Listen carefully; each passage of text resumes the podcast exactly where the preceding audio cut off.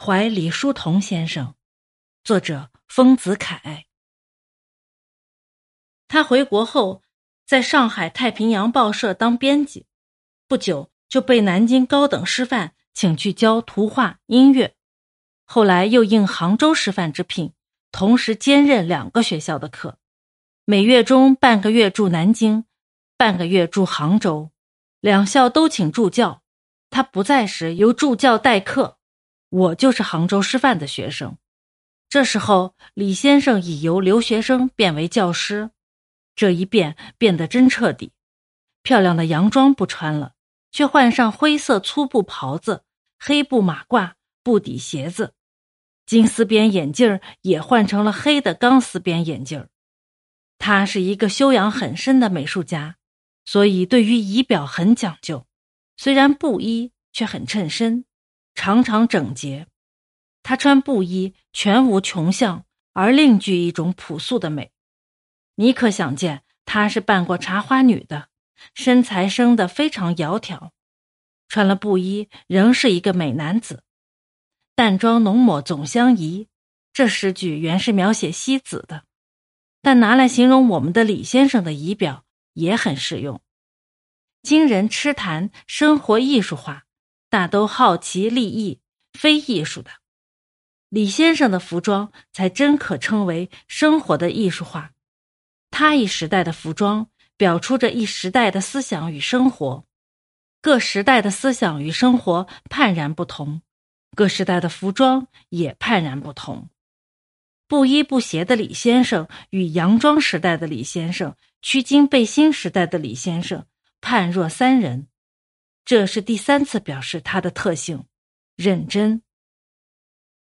我二年级时，图画归李先生教，他教我们木炭石膏模型写生，同学一向描惯临画，起初无从着手，四十余人中竟没有一个人描得像样的。后来他泛画给我们看，画毕把泛画接在黑板上，同学们大都看着黑板临摹。只有我和少数同学依他的方法从石膏模型写生。我对于写生从这时候开始发生兴味。我到此时恍然大悟：那些粉本原是别人看了实物而写生出来的。我们也应该直接从实物写生入手，何必临摹他人依样画葫芦呢？于是我的画进步起来。此后，李先生与我接近的机会更多，因为我常去请他教画，又教日本文。以后的李先生的生活，我所知道的较为详细。他本来常读姓李的书，后来忽然信了道教，案头常常放着道藏。那时我还是一个毛头青年，谈不到宗教。李先生除会试外，并不对我谈道。但是我发现他的生活日渐收敛起来，仿佛一个人就要动身赴远方时的模样。他常把自己不用的东西送给我。他的朋友日本画家大野隆德、和和新造、三宅克乙等到西湖来写生时，他带了我去请他们吃一次饭，以后就把这些日本人交给我，叫我引导他们，他自己就关起房门来研究道学。有一天，他决定入大慈山去断食。我有客事不能陪去，由孝公文玉陪去。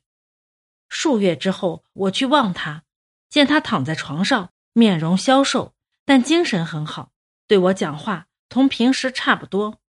他断食共十七日，由文玉扶起来，设一个影，影片上端由文玉题字：“李希翁先生断食后之相。”世子文玉题，这照片后来制成明信片分送朋友。像的下面用签字排印着：“某年月日入大慈山断食十七日，身心灵化，欢乐康强，星星道人记。”李先生这时候已由教师一变成为了道人，学道就断食十七日。这也是他凡事认真的表示，但他学道的时候很短，断食以后不久他就学佛。他自己对我说：“他的学佛是受马一福先生指示的。出家前数日，他同我到西湖玉泉去看一位程中和先生。这位程先生原来是当军人的，现在退伍，住在玉泉，正想出家为僧。李先生同他谈了很久。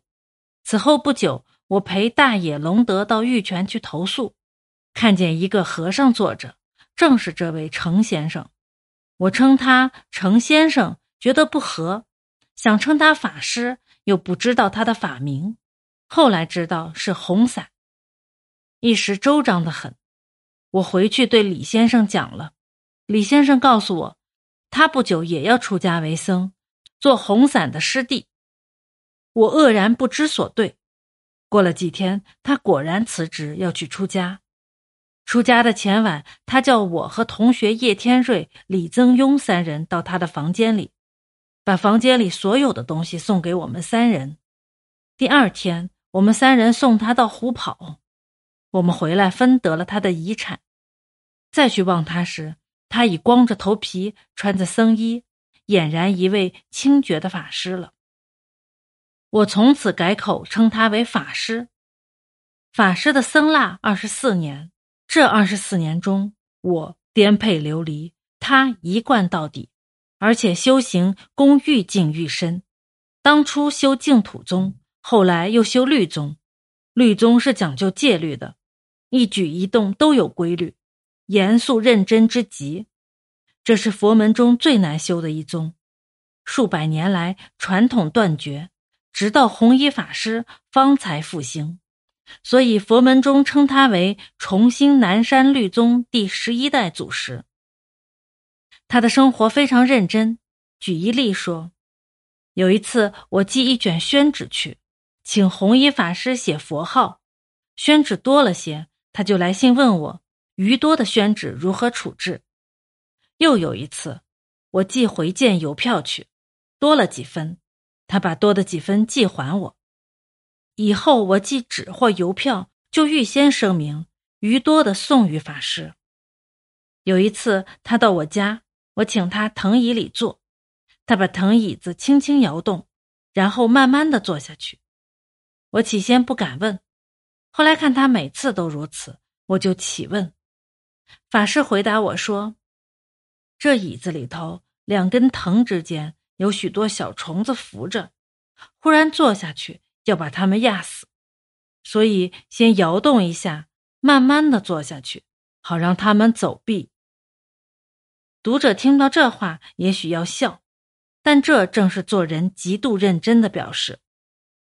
如上所述，弘一法师由翩翩公子一变而为留学生，又变而为教师，三变而为道人，四变而为和尚，每做一种人都做得十分像样。